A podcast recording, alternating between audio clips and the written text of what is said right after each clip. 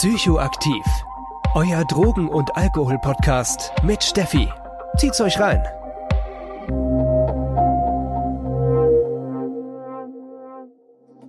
Diese Podcast-Folge wird euch präsentiert von Safe Party People Frankfurt.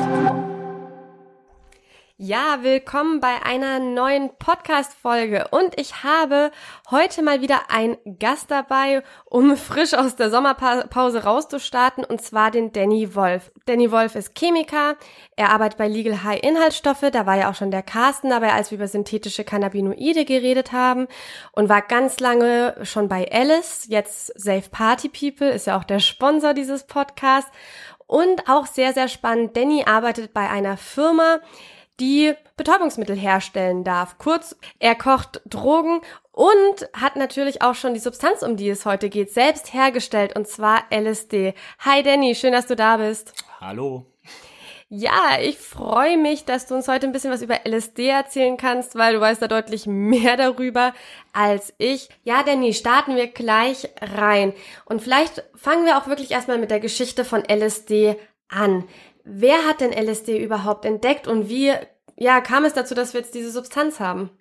Ja, ähm, wenn man die Frage stellt, wer es entdeckt hat oder erfunden, äh, das haben die Schweizer erfunden. Ähm, es hat der Schweizer Chemiker Albert Hofmann äh, im Jahre 1938 hat er die Substanz erstmal hergestellt. Und ähm, er war eigentlich auf der Suche nach einem nach einem nach einem Molekül mit einer ganz anderen mit einem ganz anderen Wirkprofil, ganz anderen pharmakologischen Eigenschaften. Ähm, es wurde versucht, einfach ähm, verschiedene Derivate von äh, Ergot-Alkaloiden, Mutterkorn-Alkaloiden äh, herzustellen und die ähm, pharmakologische Wirkung vom, vom Mutterkorn, das damals noch eingesetzt wurde, ähm, ja, zu modifizieren. Äh, eine Substanz, äh, die er da als, als Vorlage genommen hat, ist das äh, Coramin. Also es ist ein ähm, Nikotinsäure-Diethylamid und er hat dann einfach irgendwie eine Analogie, eine, eine Beziehung hergestellt und hat äh, sich gedacht, okay, äh, wenn ich jetzt äh, diese Ergot-Alkaloide entsprechend dem Coramin verändere, dann kriegt er auch eine Substanz raus, die ähnlich wirkt wie das Coramin. Äh, wie, kurz reingrätschen, wie wirkt denn Coramin? Coramin ist eine, ist eine kreislaufstabilisierende Substanz, äh, auch eine stimulierende Substanz. Und äh, es wurde halt irgendwie versucht, diese, die, die Wirkung des Coramins mit in die Wirkung von den von den Ergot-Alkaloiden reinzubringen. Die Ergot-Alkaloide, es kommt ja auch irgendwie die die Substanz, äh, äh, die, diese Alkaloide kommen ja aus dem Mutterkorn.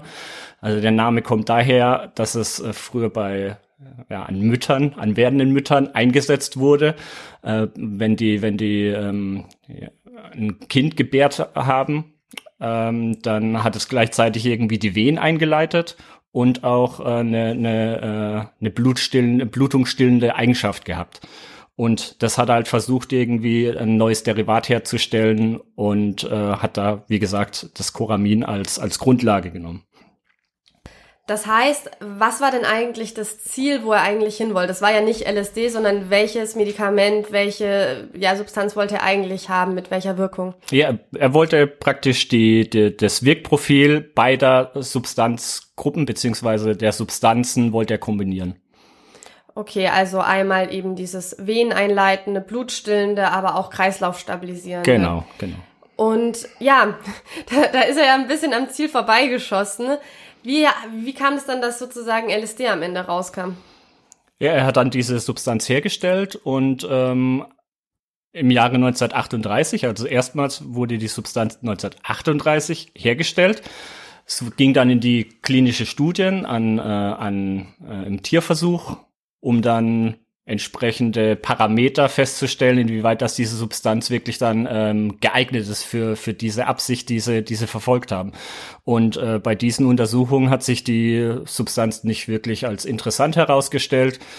Äh, die Eigenschaften, die sie erwartet haben, die konnten im Tiermodell konnten nicht nachgewiesen werden und dann haben sie nach den ersten Untersuchungen haben sie dann das Interesse an der Substanz verloren und dann stand äh, das LSD erstmal irgendwie weiter im Labor rum, wurde nicht weiter verwendet und erst äh, fünf Jahre später, im, Jahr 1943, hat äh, der, der Albert Hofmann warum auch immer, eine Eingebung gehabt, dass ähm, bei dieser Substanz noch mehr zu entdecken ist. Und er hat es dann nochmal entgegen der, der, der des gängigen Vorgehens hat er die Substanz nochmal hergestellt, weil normal, wenn so eine Substanz in so einem, äh, in so einem, in so einer Studie sich als nicht nützlich herausgestellt hat, wird, wird sie normal verworfen, aber er hat sie dann nochmal hergestellt, weil er das Gefühl hatte, irgendwas, irgendwas kann man mit dieser Verbindung noch machen.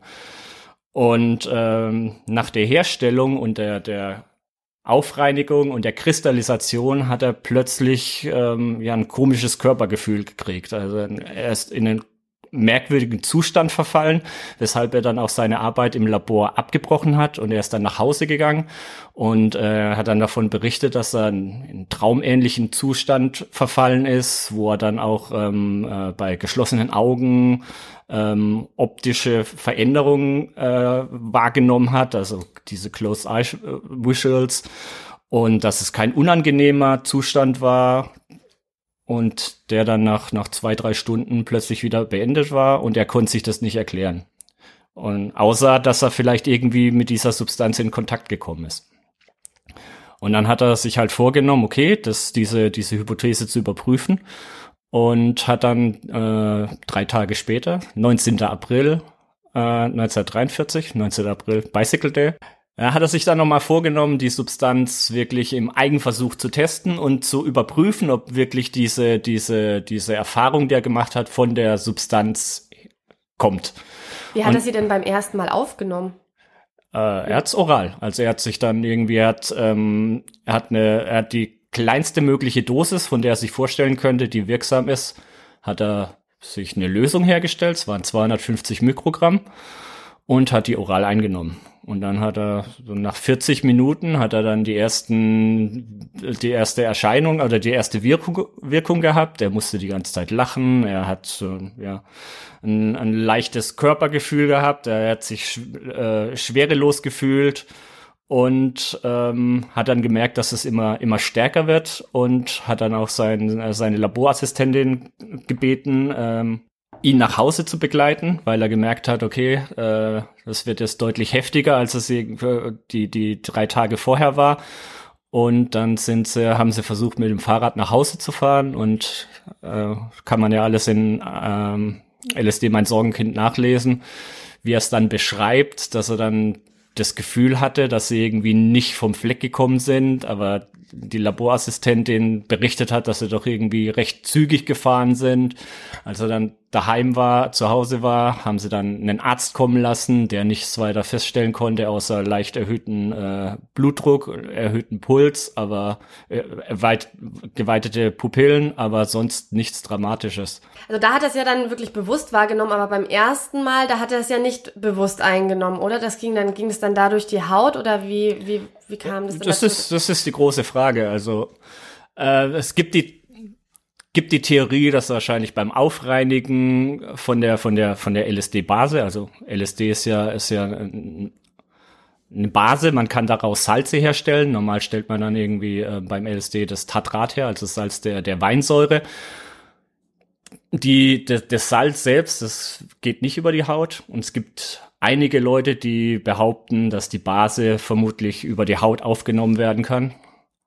Und aus meiner Erfahrung kann ich sagen, dass es nicht so ist, weil ich habe schon einiges an LSD hergestellt und auch beim Chromatografieren. Ist es mir auch mal passiert, dass da dann ein Behältnis umgefallen ist und ich habe mir das über die Hand geleert und da waren einige 100 Milligramm LSD drin. Und ich habe dann auch irgendwie erwartet, okay, alles klar, jetzt hast du noch irgendwie hier ein paar Minuten irgendwie das Labor abzuschließen, dich irgendwo in eine ruhige Ecke zu setzen und einfach das auf dich zukommen äh, zu lassen, was halt einfach kommt und es ist nichts passiert. Also ich glaube wirklich auch aus dieser, aufgrund dieser Erfahrung, dass es auch äh, nicht irgendwie über die Haut aufgenommen werden kann. Und was, was er genau gemacht hat, vielleicht hat er sich auch irgendwie, hat das an der Hand gehabt und hat dann was gegessen, also er hat immer behauptet, dass er, dass er äh, ja ein recht, äh, wenn er im Labor gearbeitet hat, recht sorgfältig war, recht sauber gearbeitet hat, immer drauf geachtet hat. Aber ich kann mir das nicht irgendwie vorstellen, dass es wirklich ähm, so also irgendeinen Grund muss es, muss es, muss es geben, wenn er es aufgenommen hat. Vielleicht hat er auch einfach nur ja eine Geschichte drum kreiert, vielleicht hat er es vorher schon bewusst eingenommen. Das kann natürlich auch sein. So, und jetzt hat, ähm, hat er seinen ersten Trip gehabt. Wie ging es denn dann weiter mit LSD?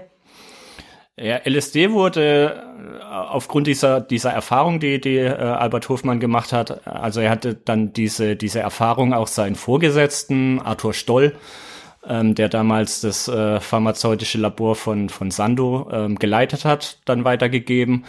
Die, äh, der war sehr, sehr überrascht aufgrund der, der geringen Dosis, also der, der geringen Wirksamkeit äh, der, der Substanz.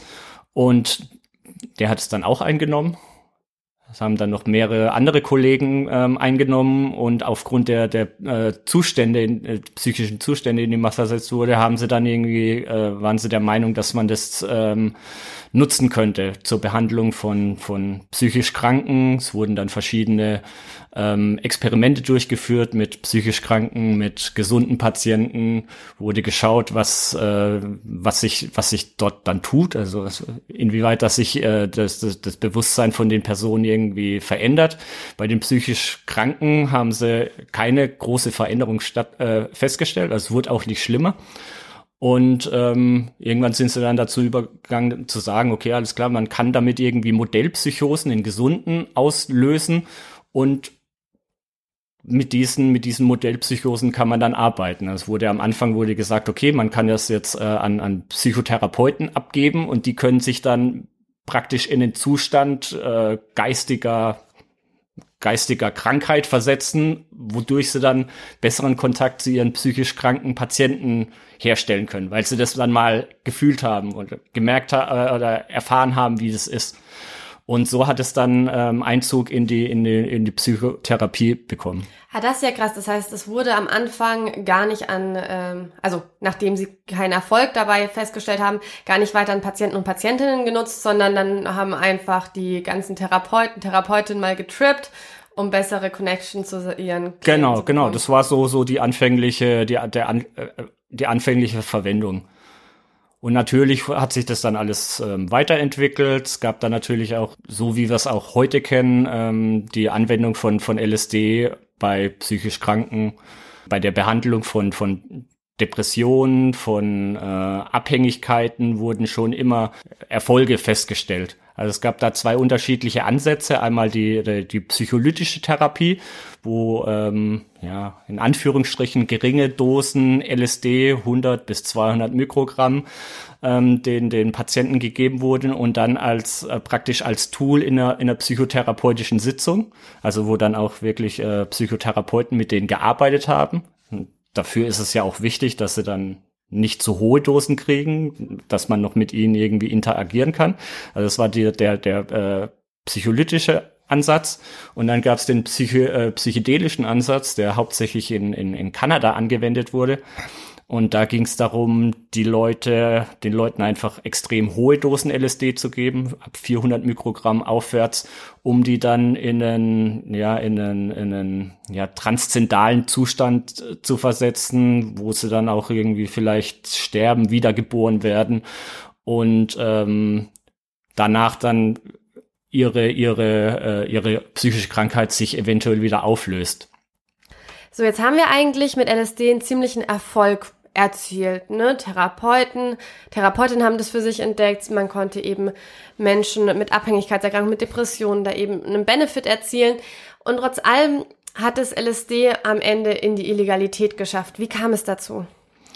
Ja, das LSD hat halt irgendwann dann äh, ein schlechtes Image bekommen, was unter anderem daran lag, dass ähm, ja, die damalige Gegenbewegung, also die 68er, dass die die Substanz für sich vereinnahmt haben, dann äh, ja die Substanz halt nicht mehr in einem, in einem äh, therapeutischen Setting und auch nicht mehr kontrollierten Setting zu sich genommen haben, eher äh, ja die Substanz zu hedonistischen Zwecken genutzt haben und äh, was natürlich auch irgendwie wichtig war, dass ähm, gewisse Personen aus, aus Fachkreisen die Substanz äh, dort auch rausgenommen haben und äh, ja auch he zu hedonistischen Zwecken genutzt haben. Und ich denke, das ist immer für, für, für Regierungen, ist das irgendwie, ist das ein Problem, wenn sich so eine Substanz dann selbstständig, dann versuchen sie es einfach, versuchen sie da wieder irgendwie die Hand drauf zu kriegen und es zu regulieren. Und es hat dann dazu geführt, dass es, äh, ich glaube, 1971 in den USA äh, illegalisiert wurde und ja, dort dann den Anfang genommen hat, dass einfach weltweit die Substanz äh, ja, illegalisiert wurde. Wie kommt es eigentlich, dass man das nicht einfach versucht hat, so zu lenken, weil wir haben ja die medizinischen Erfolge, ne? Und dass man sagt, okay, das ist jetzt, also es, es wird für den Freizeitgebrauch meinetwegen illegalisiert, aber es wird weiter als therapeutisches Mittel genutzt. Also warum konnte da irgendwie kein Zwischenweg gefunden werden? Ich denke, dass da einfach irgendwie die, die, die, die Lobby nicht vorhanden war, beziehungsweise die Leute, die die Personen, die daran Interesse haben, damit weiterzuarbeiten, ja keine Lobby haben. Okay, und ähm, es hat sich einfach keiner wirklich dafür eingesetzt und damit ist die Substanz. Genau, beziehungsweise halt einfach die, die Prohibitionisten waren da einfach stärker. Und ich meine, wir sehen es ja heute, wie schwierig das ist, das aus äh, aus diesem Licht, in dem die Substanz steht, zusammen mit vielen anderen Substanzen wieder rauszukriegen, obwohl es einfach viele Studien gibt, die darauf hinweisen, dass es, dass man die Substanz wirklich irgendwie äh, ja positiv nutzen kann. Kommen wir mal allgemein zur Wirkung von LSD. Wir haben ja schon, ähm, als wir über die Geschichte geredet haben und die Entstehungsgeschichte, ein bisschen gehört, ne, er hat sich Jahre gefühlt, dass eben ja das optisch und sich an der Wahrnehmung ein bisschen was ändert. Kannst du es vielleicht noch mal on point bringen, was genau so die Wirkung ähm, ist, die mit LSD erzielt, erzielt wird? Ähm, ja, so die klassische Wirkung, die man bei bei überhaupt bei Psychedelika generell immer beschreibt, sind halt diese optischen Veränderungen. Also dass man auch bei, bei geschlossenen oder bei geöffneten Augen geometrische Körper in der Luft rumfliegen seht oder äh, alles, das man irgendwie anschaut, am Atmen ist, also es sich dann irgendwie vor und zurück bewegt, beziehungsweise ähm, eine, eine Faserung vom, vom Tisch, wo man dann die Faserung vom, vom, vom Holz sieht, die sich dann äh, wie, wie Wasser bewegen. Es gibt aber noch weitere Wirkungen, die jetzt weniger optisch sind, sondern eher so sich auf der, auf der, auf der psychischen Ebene abspielen, dass man ähm, ja zum Beispiel irgendwie einen tieferen Zugang zu seinen eigenen Gefühlen, zu seiner, äh, ja, zu seinen Empfindungen wahrnimmt oder dass man auch ähm, eine, eine empathogene Wirkung, also dass man praktisch ähm, eine, Wahrne äh, eine, eine die, die Wahrnehmung von, äh, von den Gefühlen anderer Personen wahrnimmt. Das sind eigentlich alles so klassische psychedelische äh, Wirkungen. Was vielleicht noch wichtig ist, noch mal ein bisschen genauer drauf zu gucken. Du hast gerade auch von den optischen Wahrnehmungen geredet. Und ja, Menschen, die sich noch nicht tiefer mit Halluzinogenen auseinandergesetzt haben, die gehen manchmal davon aus, nur da sieht man Zwerge und Elefanten und ein ganzes Schlaraffenland.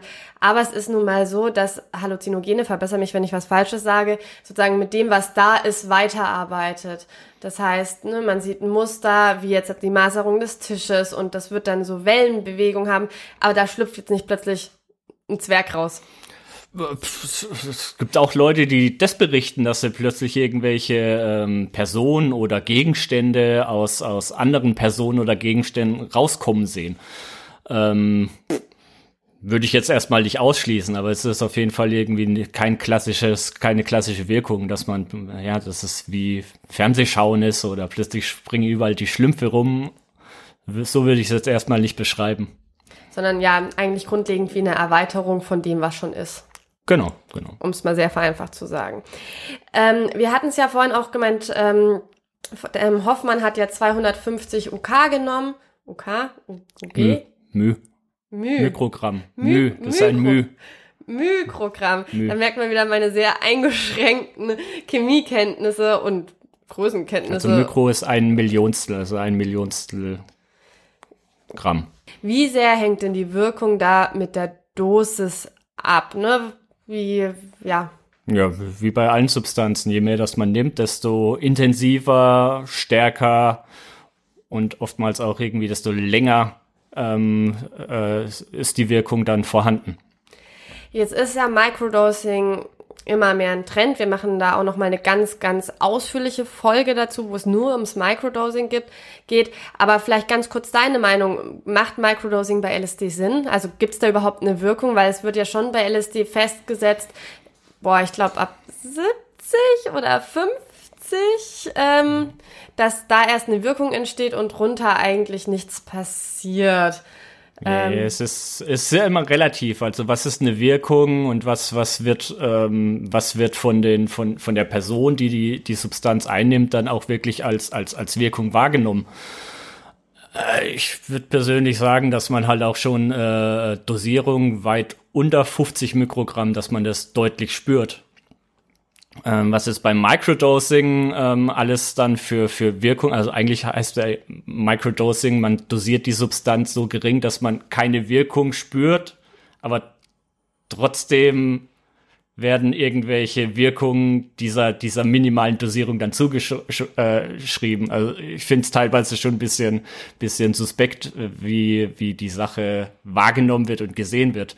Also ich habe auch, ich habe mich auch mal äh, eine Zeit lang an, an Microdosing mit LSD äh, versucht, habe es äh, im Bereich 10 Mikrogramm genommen und habe da auf jeden Fall eine Wirkung gespürt, also wahrgenommen, die mir jetzt aber nicht irgendwie geholfen hat, meinen Alltag irgendwie besser, äh, ja, besser durch den Alltag zu kommen. Also ich war jetzt nicht konzentrierter, konnte nicht besser arbeiten. Eigentlich das, was was immer gesagt wird, ähm, äh, was was mit mit äh, Microdosing erreicht mhm. werden soll und habe die Sache dann eigentlich äh, relativ schnell wieder bleiben lassen. Also ich kann damit nichts anfangen. Und es ist halt auch, ne, wie du das auch beschreibst, es ist irgendwie, ich empfinde es ein bisschen als seltsam, wenn man die Entstehungsgeschichte und das, was eigentlich LSD sonst immer zugeschrieben wurde an Wirkung, dass LSD plötzlich eine Leistungsdroge werden soll. Ja, genau. Also äh, in meinen Augen auch eine Substanz, die nicht dazu geeignet ist, in, in unserer Welt besser zu funktionieren. Also auf der Arbeit besser zu funktionieren, dass man noch mehr ähm, aus, aus, aus den Leuten rauskriegt. Äh, widerspricht eigentlich äh, der, der eigentlichen Anwendung von der, von der Substanz und meiner Meinung nach auch, auch dem Potenzial, das es hat in, bei höheren Dosierungen. Auf jeden Fall. Ähm, aber genau, dazu wird es in der nächsten Folge noch sehr viel mehr geben. Werbung Wir schauen uns doch jetzt mal an, ähm, Danny, wie wird denn diese Wirkung im Gehirn erzeugt von LSD, dass wir wirklich diese halluzinogene Wirkung haben, aber auch diese empathogene. Äh, wie klappt das? Ähm, das LSD äh, wirkt praktisch oder wechselwirkt mit äh, einem Neurotransmittersystem im Gehirn, äh, Serotonerge-System und ähm, dort hauptsächlich, also es wird immer irgendwie davon geredet, dass die Psychedelika hauptsächlich über die Interaktion mit dem 5-HT2A-Rezeptor ähm, äh, ja, stattfindet. Also 5-HT steht für 5-Hydroxytryptamin, das ist das Serotonin. Und ähm, beim LSD ist es äußerst interessant. Äh, da gab es erst vor, ich glaube vor drei, vier Jahren, konnte die Kristallstruktur vom LSD im Rezeptor ähm, praktisch äh, abgebildet werden und da hat man Einblicke erhalten, wie, wie das LSD wirkt, weil man sich auch immer gefragt hat, äh, wie es möglich ist, dass die, dass die Substanz in so geringen Dosen so eine starke Wirkung verursacht im Vergleich zu anderen Verbindungen, die auch mit diesem Rezeptor wechselwirken. Ähm, gleichzeitig hat man auch immer die Beobachtung gemacht, dass kurz nach der Einnahme äh, vom LSD, wenn dann das Hoch der, der, der Wirkung stattfindet, dass die Substanz aus dem Gehirn verschwindet. Also eigentlich ähm, auf dem Peak der Wirkung, der Großteil der Substanz kann in der Lunge festgestellt werden und gar nicht im Gehirn. Und das konnte man dann mit diesen, mit dieser Kristallstruktur äh, Untersuchung konnte man das dann, äh, konnte man das genauer unter die Lupe nehmen und der Rezeptor schließt praktisch ähm, das Molekül ein. Also wenn es dann mal an den, an den, an den Rezeptor gebunden hat, bewirkt dann der Rezeptor selbst, also er macht praktisch einen Deckel drauf, was er, was er bisher nur, äh, was nur beim LSD nachgewiesen ist, wo man nicht weiß, warum es das macht. Also beim Serotonin, beim, beim äh, endogenen äh, Substrat macht er das auch nicht. Aber genau dieses, dieser Mechanismus, der im Rezeptor schon vorgegeben ist, der wirkt, dass dieses Molekül so eine hohe Potenz hat und ähm, dann auch in geringen Dosierungen diese Wirkung verursacht. Das ist ja verrückt. Das heißt aber auch, dass bis jetzt, dass der Rezeptor, ja, die Substanz sozusagen umschließt, das gibt's auch genau. sonst bei keinen Vorgängen. Äh, mir ist nichts bekannt. Also es gibt viele andere ähm, Substanzen, bei denen auch sehr, sehr interessante Mechanismen äh, fest, festgestellt wurden. Zum Beispiel das DMT, das, Molek äh, das, das Gehirn hat praktisch körpereigene ähm, Systeme, die das DMT praktisch auch ins Gehirn mit aufnehmen. Also es ist sowas ähnliches, aber so, dass der, dass der Rezeptor selbst eine Substanz mehr oder weniger an sich selbst ranzieht und dadurch dann die, die, die, äh, die Wirkung auch noch potenziert, ist, ist mir nicht bekannt. Also das ist bisher nur beim LSD nachgewiesen. Mega spannend. Und ähm, liegt es dann auch daran, dass die Wirkung auch recht lang ist? Ich meine, LSD, so eine Wirkung ist so zwölf Stunden. Genau, genau. Also im Vergleich zu anderen Substanzen deutlich länger, was auch mit diesem Mechanismus zu tun hat. Total spannend. Was hat denn LSD für unerwünschte Wirkungen? Ja, die unerwünschten Wirkungen äh, spielen sich jetzt hm, aus meiner Sicht erstmal auf, auf der psychisch, psychischen Ebene ab, also wie alles. Also auch die, die Hauptwirkung ist auf der psychischen Ebene, also körperlich ist es meiner Meinung nach recht gut verträglich. Und äh, von dieser ähm, ja, teilweise überwältigenden Wirkung können viele Leute halt erstmal überfordert sein und die dann, ja, wollen, dass, dass, das, dass diese Wirkung wieder, wieder aufhört, weil alles, was sie plötzlich wahrnehmen, im Alltag so nicht wahrgenommen wird. Die fühlen, empfinden das dann als, als etwas Fremdes, als etwas Bedrohliches und ähm, versuchen dann einfach so diese Wirkung ja, abzuwehren, von sich loszuwerden. Aber wenn die Substanz wirkt, dann wirkt sie. Und in der Regel, äh, beziehungsweise was ist in der Regel, du kommst da dann nicht raus. Und dann können sie einfach in eine, in eine psychische Krise kommen und äh, ja, wo sie dann einfach mit der mit dem mit dem Zustand nicht mehr klarkommen. Also sie versuchen sich gegen den Rausch, äh, diese Rauschwirkung zu wehren genau. und äh, dadurch, dass diese Substanz ja schon sehr äh, ja so sehr potent ist, kann dann natürlich eine, ja eine Rauschüberforderung stattfinden. Genau, genau. Und auch diese, diese Abwehrhaltung, diese Angst, die, die sich dann einstellt, wird dann gleichzeitig durch die Wirkung wieder verstärkt und kommen dann in so eine Schleife rein, äh, wo sie einfach nur sich unwohl fühlen und Angst haben, Panik, was sich dann immer weiter verstärkt und es dann halt so dieser Badge-Trip ähm, ist. Ja, wenn man halt äh, die Substanz drin ist, dann muss man meistens halt die zwölf Stunden auch aussitzen ja, da gibt's gibt's nichts dran zu rütteln. Also es hat jetzt irgendwie eine, eine, eine, eine, ein Unternehmen, die haben irgendwie praktisch ein Molekül entwickelt, womit man die LSD-Wirkung beenden soll, beziehungsweise überhaupt ähm, äh, die psychedelische Wirkung äh, von, von psychedelischen Substanzen.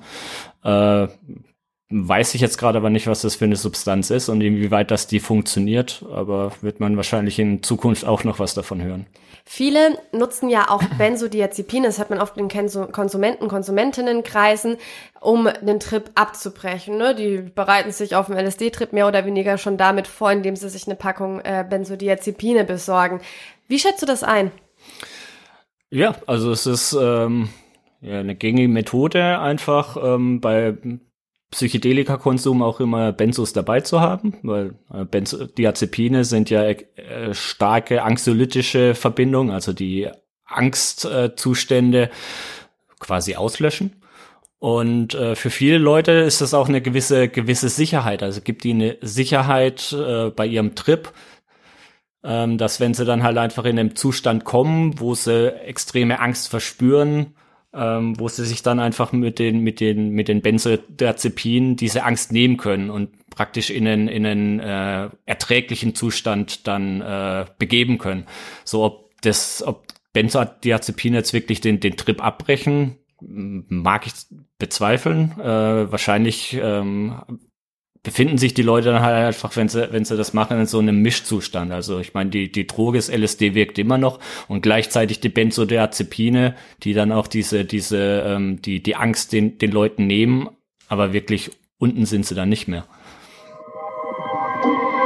So, wir hatten jetzt als ähm, akute Nebenwirkung beziehungsweise unerwünschte Wirkung beim LSD, dass eben der Trip sehr lange dauert, man sich vielleicht in eine Angst reinsteigert und ähm, dass dadurch eben der Trip sehr unangenehm wird und man da eigentlich auch nicht so einfach wieder rauskommt. Was haben wir denn für Nebenwirkungen ähm, auf lange Sicht bei LSD?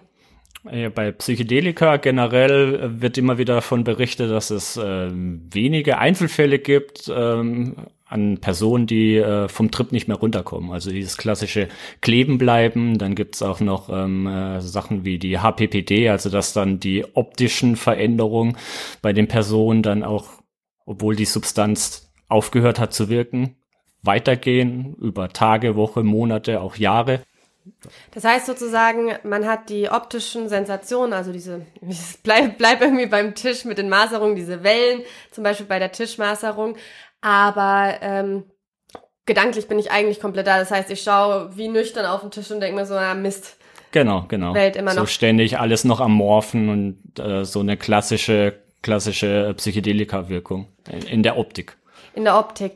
Und da ist wahrscheinlich dann auch der Unterschied zu einer Psychose. Ne? In der Psychose ist man ja eigentlich auch gedanklich wie verschoben. Genau. Und ja, das wäre vielleicht auch eine andere Frage. Wie hoch ist denn ähm, das Psychoserisiko? Vor allem Psychedelika wird ja ein extrem hohes Psycho äh, Psychoserisiko immer nachgesagt. Ähm, wie ist das denn? Äh, soweit ich weiß, gibt's da dazu äh, dafür keine Beweise. Also es wird immer irgendwie so vorangeschoben aber wirklich äh, Beweise dafür gibt es nicht. Wie sieht es denn aus bei LSD ähm, mit dem Abhängigkeitspotenzial? Ne? Wir hatten es ja vorhin auch von Microdosing. Microdosing setzt ja manchmal auch voraus, dass du es wirklich täglich konsumierst. Ähm, aber auch bei höheren, wenn ich jetzt jedes Wochenende oder jeden zweiten Tag LSD in höheren Dosen nehmen würde, gibt es ein Abhängigkeitspotenzial von LSD? Ja, ich würde mal sagen, man, man kann davon nicht abhängig werden. Also es gibt ja verschiedene ähm, Modelle, um eine Abhängigkeit eine, eine, eine, abhängigkeitsmachende Wirkung von Substanzen nachzuweisen und äh, dort ist äh, eindeutig nachgewiesen, dass es bei LSD nicht der Fall ist. Äh, zusätzlich ist ja auch, dass du, ähm, wenn du LSD jetzt täglich oder selbst wöchentlich nimmst, dass du relativ schnell eine, eine Toleranz kriegst, dass die Substanz dann eigentlich gar nicht mehr wirkt, was ja auch so einer so einer ja einer Abhängigkeit entgegenwirken würde. Aber ist es nicht komisch, weil die Toleranzentwicklung, von der du geredet hast, ist ja eigentlich ein ganz klassisches Kriterium von der ICD-10-Diagnose von einer Abhängigkeitserkrankung. Wie kann es denn sein, dass dann LSD nicht schnell abhängig macht, wenn man so schnell eine Toleranzbildung hat?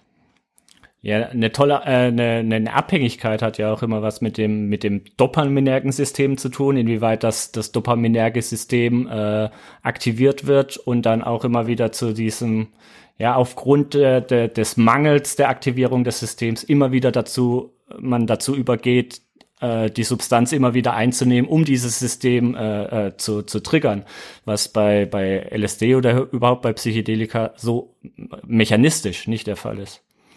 Das heißt sozusagen, ja, man hat die Toleranzentwicklung, aber es spricht einfach wie so ein anderes System im Kopf an, was einfach nicht zu dieser typischen Abhängigkeitsverhalten äh, führt. Genau, genau. Ja, Danny, was mich noch interessieren würde, schauen wir doch mal ein bisschen aufs MPSG, das neue psychoaktive Stoffegesetz, wo du ja auch mit Legal High Inhaltsstoffe immer sehr viel mit zu tun hast. Denn es ist ja wirklich sehr verbreitet, dass LSD in verschiedenen Formen durchaus ähm, legal zu kaufen sind. Wir hatten erst das 1C LSD, das ist dann vom Markt genommen worden, weil es eben ins MPSG mit eingeschlossen wurde, gefolgt vom 1CP LSD, das wurde jetzt vor kurzem erst vom Markt wieder genommen, weil es auch ins MPSG eingeschlossen ist. So, und jetzt haben wir 1V LSD auch Valerie genannt. So, da haben wir wieder das, das typische ähm, Substanzenwettrennen. Wie sind denn diese 1C, 1CP, 1V LSD zu bewerten? Ist das wirklich wie LSD? Also bei den ganzen Substanzen, äh, die du, die du jetzt genannt hast, da handelt es sich höchst, äh, höchstwahrscheinlich um äh, Prodrugs. Also ähm, es wird einfach dem Molekül, dem LSD, wird äh, praktisch äh, über eine chemische Synthese einen Rest zugeführt, der das Molekül erstmal äh, juristisch gesehen legal macht, weil du hast eine, eine neue Verbindung, die es vorher so noch nicht gab, die auch in den, in den Gesetzen so nicht, nicht aufgeführt ist. Und sobald du diese Substanz dann zu dir nimmst, sorgt der Körper dafür, dass dieser Rest, der angebracht ist, abfällt äh, und dann praktisch das LSD selbst im Körper wirksam ist. Jetzt gibt's einige Leute, die sind aber der Meinung, dass diese Substanzen komplett anders wirken. Dass es nicht LSD ist, was da wirkt und die der Meinung sind, dass die Substanzen selbst wirksam sind. Dazu gibt's auch Untersuchungen, die zeigen, dass äh, auf jeden Fall nach, dem, nach der Einnahme von den Substanzen LSD freigesetzt wurde.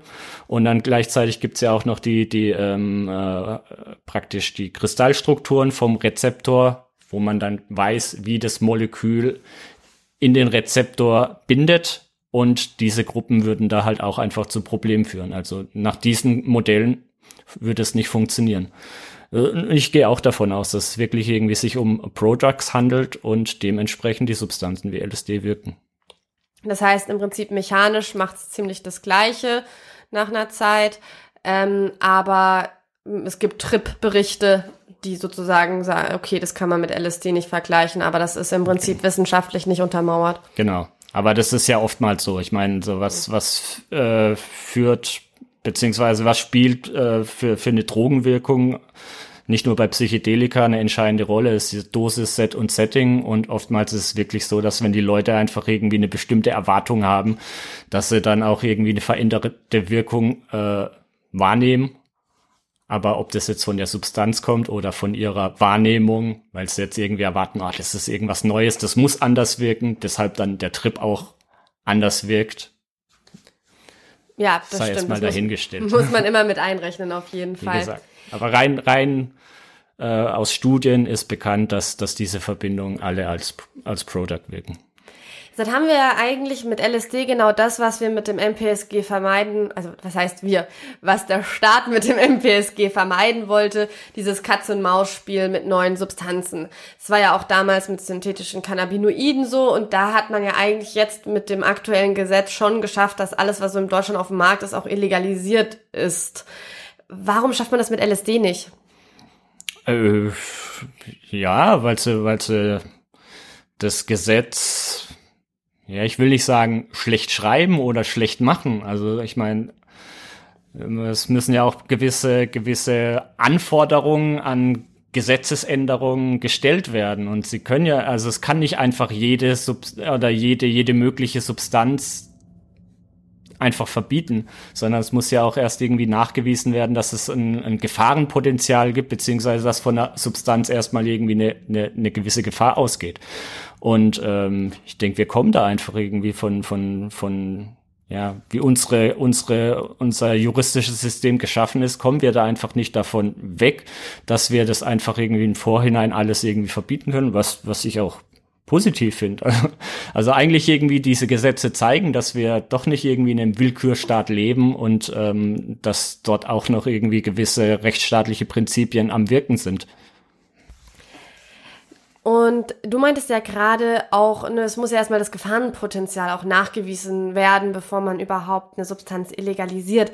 So, jetzt haben wir aber bei synthetischen Cannabinoiden schon arg das Problem, dass unser Forschungsstand zu den 112.000 synthetische Cannabinoide, die es eigentlich gibt, einfach sehr gering ist und die, die, ja, das variiert und davon geht ja eine hohe Gefahr eigentlich auch von synthetischen Cannabinoiden mit aus, dass die eigentlich in alle Richtungen ausschlagen und wir nicht so ganz wissen, äh, was die so alles können. Wie ist es denn jetzt beim LSD? Es sind ja auch im Prinzip jetzt schon die dritte LSD-Substanz, obwohl drei ja auch nochmal von der Anzahl nicht vergleichbar ist, ähm, wie bei synthetischen Cannabinoiden. Haben wir da genau das gleiche Problem, dass man eigentlich ja sich zum Versuchskaninchen der legalen Drogenindustrie macht, wenn man das konsumiert? In gewisser Weise macht man sich schon. Also ich denke, das ist den Leuten auch bewusst, dass es sich dabei einfach um, um Substanzen handelt, über deren Gefahrenpotenzial nicht so viel bekannt ist, wenn wir es jetzt wirklich damit mit Projects zu tun haben. Wie gesagt, ich bin davon überzeugt. Ähm, dann hat man da ja schon schon äh, äh, ja ein bisschen mehr Hinweise, auf was man sich einlässt. Ähm, Weil man sozusagen auf den Erfahrungswert von LSD zurückgreifen kann, weil Prodrugs halt eben eine Prodrug ist und man somit davon ausgehen kann, während ja synthetische Cannabinoide mit Cannabis hm. nichts zu tun haben. Genau, genau. Ja. Und da ist eben der, der Unterschied dabei. Hm.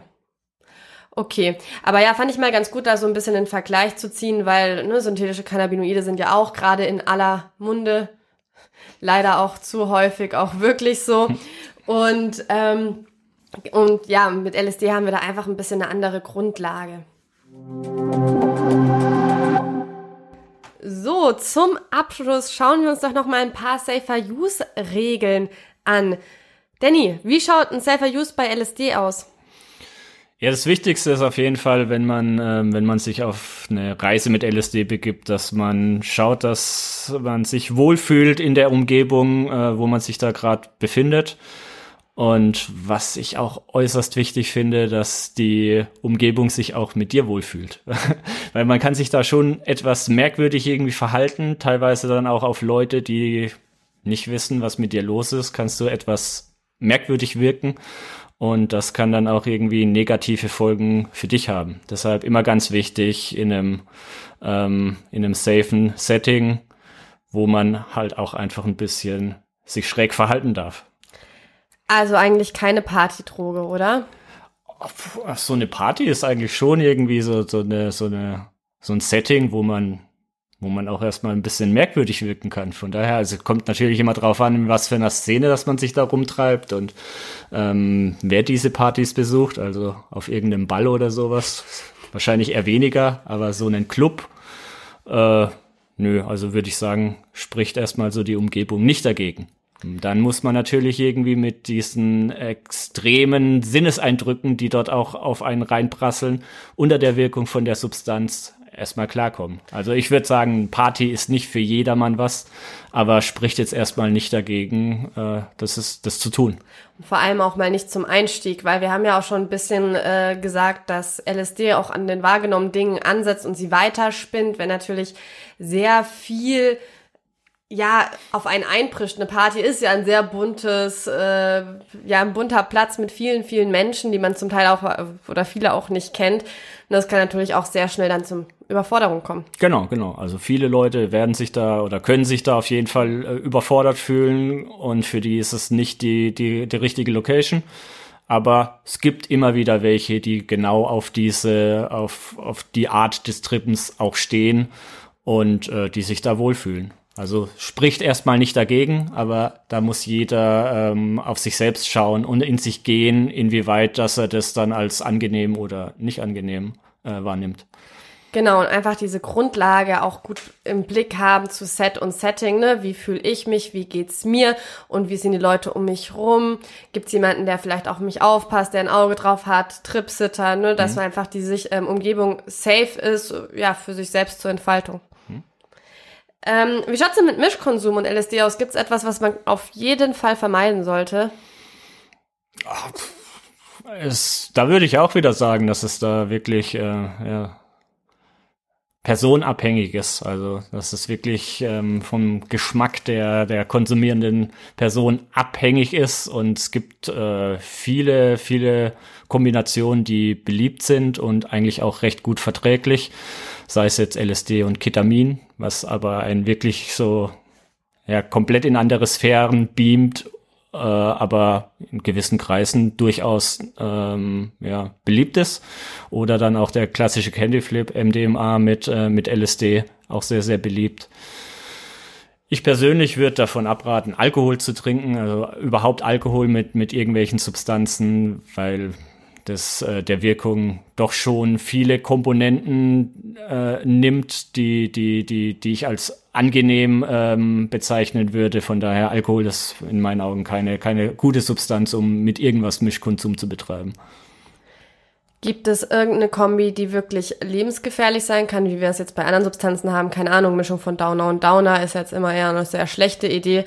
Haben wir mit LSD auch eine Kreuzwirkung, wo man sagt, auf gar keinen Fall, weil lebensgefährlich? Nö, würde ich, ist mir jetzt nichts bekannt. Also äh, LSD ist eine relativ sichere Droge, auch in Kombination mit, mit, mit anderen Substanzen. Ähm, wie gesagt, so die, die Hauptgefahr liegt wirklich dann im psychischen Bereich und dass man halt einfach, wenn man sich da auf irgendwelche ähm, Versuche, Kombinationen einlässt, dass man da halt auch einfach, ähm, ja, dass der Kopf da mitmachen muss. Ganz genau, also eben immer auch einen Respekt vor der Substanz einfach haben, dass die jetzt nicht mal schnell wieder aufhört und eben eine große Wirkung entfaltet und ein Mischkonsum nimmt ja darauf sozusagen noch mehr Einfluss. Genauso auch beim Candy Flip muss man halt einfach mit einrechnen, dass ein MDMA-Rausch deutlich kürzer ist als ein LSD-Rausch. Ne? Das heißt, man kommt halt auch ein bisschen runter auf MDMA, mhm. während man noch auf dem LSD-Rausch ist. Kann natürlich auch eine, ja, eine belastende mhm. Kombination sein. Wie lange ist denn LSD nachweisbar? Ist es überhaupt nachweisbar? Ähm, alle Substanzen, die man einfach irgendwie von außen zuführt, können nachgewiesen werden. Also es ist jetzt deutlich schwieriger, ähm, LSD im Körper nachzuweisen, was äh, einfach auch daran liegt, dass es halt in ganz anderen Dosierungen äh, zu sich genommen wird und die Verfahren, die Technik, die äh, angewendet wird, um, um, um die Substanz nachzuweisen, das wird nicht in, in Routinekontrollen durchgeführt. Da muss dann schon äh, ein entsprechender Verdacht bestehen und da muss gezielt danach gesucht werden, äh, beziehungsweise es muss ähm, entsprechend angeordnet werden, weil diese Verfahren auch recht teuer sind. Also da sind, müssen Sie sich schon ziemlich sicher sein, äh, dass man das äh, genommen hat. Und wird wahrscheinlich in der Praxis eher seltenst durchgeführt. Ja. So, Danny, wir sind am Ende dieser Folge angelangt. Es hat mega viel Spaß gemacht. Ich habe sehr viel gelernt. Ich bin mir sicher, dass viele Zuhörer und Zuhörerinnen viel gelernt haben. Danny, hast du noch was zu sagen? Ich habe einfach nur zu danken. Danke für die Einladung. Ähm, ja, danke an die Zuhörer draußen, dass sie sich äh, für die Substanz interessieren oder überhaupt irgendwie über psychoaktive Substanzen sich informieren. Bleibt sauber, habt Spaß, genießt eure Zeit. Vielen lieben Dank und wir hören uns in zwei Wochen wieder. Wir haben ja gerade so eine kleine, ja, psychedelische Reihe, nennen wir es mal. In zwei Wochen geht es weiter. Bis dann. Viel Spaß. Tschüss.